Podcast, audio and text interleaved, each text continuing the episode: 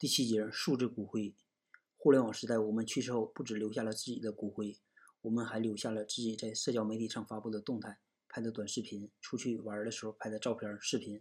其中一些具有代表意义的，比如出生照片、结婚典礼或者临终遗言，这些个人信息都可以作为我们的数字骨灰。这是当你死了以后，唯一可以证明你曾经来过这个世界上的证据。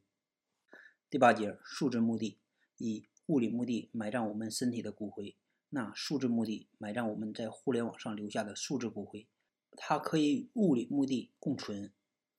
数字墓地是元宇宙中一片原始的森林公园，我们去世后会变成一棵有生命的小树，随着年龄的增长，树越长越大，每棵树都代表一个生命，每个家族和子孙会组成一个小树林，辈分最高的是最大的树，子孙是不同大小的小树。每年清明节扫墓的时候，不再需要献花，而是在树树字墓地的小树旁修修杂草、浇浇水。而我们饲养过的宠物去世后，可以变成虚拟动物，在主人的小树林里生活，陪着主人一起。二、数字墓地的价值和意义：一、人体堆肥。就在今年，美国纽约华盛顿州刚刚批准一项法案，就是将人体堆肥合法化，把人体的骨灰制作成植物的肥料。回归于大自然。如果这项法案得到广泛的应用，那么利用数字墓地的形式代替物理墓地，也许可以成为一种新的趋势。二、数字化族谱。我的爸爸妈妈、爷爷奶奶、叔叔阿姨，我的家族信息放到元宇宙的数字墓地后，形成一个家族的数字族谱。如果把每一代人的信息放进数字墓地，串成一个历史的长河，形成一个人类的族谱，可以让子孙后代用来。了解和祭祀自己的祖先。三、为普通人留下数字足迹。历史总是用来记录成功者的，比如皇帝、将军。没有人关心普通人，所以作为今天我们的普通人，我们可以在数字墓地中留下一份记录，证明你曾经来过这个世界。四、还原历史。历史上出过很多虚构的传奇人物，那么到底有没有这个人？不知道。我们可以根据数字目的中的资料和现实世界中留下的证据进行研究，更大程度的还原历史。五、生命医学。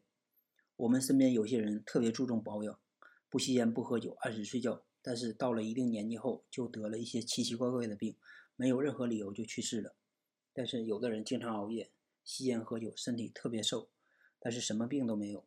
其实这些都和人的基因有关。如果把每个人去世时的年纪和病因记录下来，也许或多或少对生命医学的研究可以提供一点点的线索。第九节数字遗产，一人类数字遗产。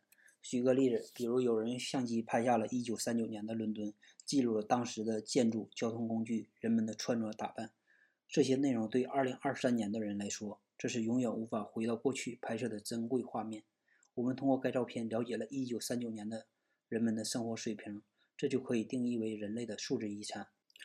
二、个人数字遗产，每个普通人留下的照片、视频，网红主播发到各大平台的视频图片，在他去世后可以挑选优质的内容作为他的个人数字遗产。数字遗产跟数字骨灰的区别是，数字骨灰必须含有本人在内的图片或视频。三、即将失传的民间艺术。中国部分的传统武术、京剧等其他民间艺术可能会有失传的风险。如果把这些技术以数字化的形式上传到元宇宙的数字博物馆中，可以将这些技术完整的传承下来，供后人有需要的时候去学习了解。第四节可视化的数字博物馆，我们每代人都会留下大量的数字遗产，这些遗产对后人来说是一笔无价的财富。如果把今天的地标建筑，或重大事件放进元宇宙的数字博物馆里，后代子孙可以以可视化的方式查看每个年代、不同地区的历史事件，再结合当时留下的物理证据，多方证据结合在一起，可以最大程度的还原历史真相。数字博物馆是收藏数字遗产的主要场所，未来会有私人、商业、教会三种类型的数字博物馆，共同为传承人类数字遗产做出贡献。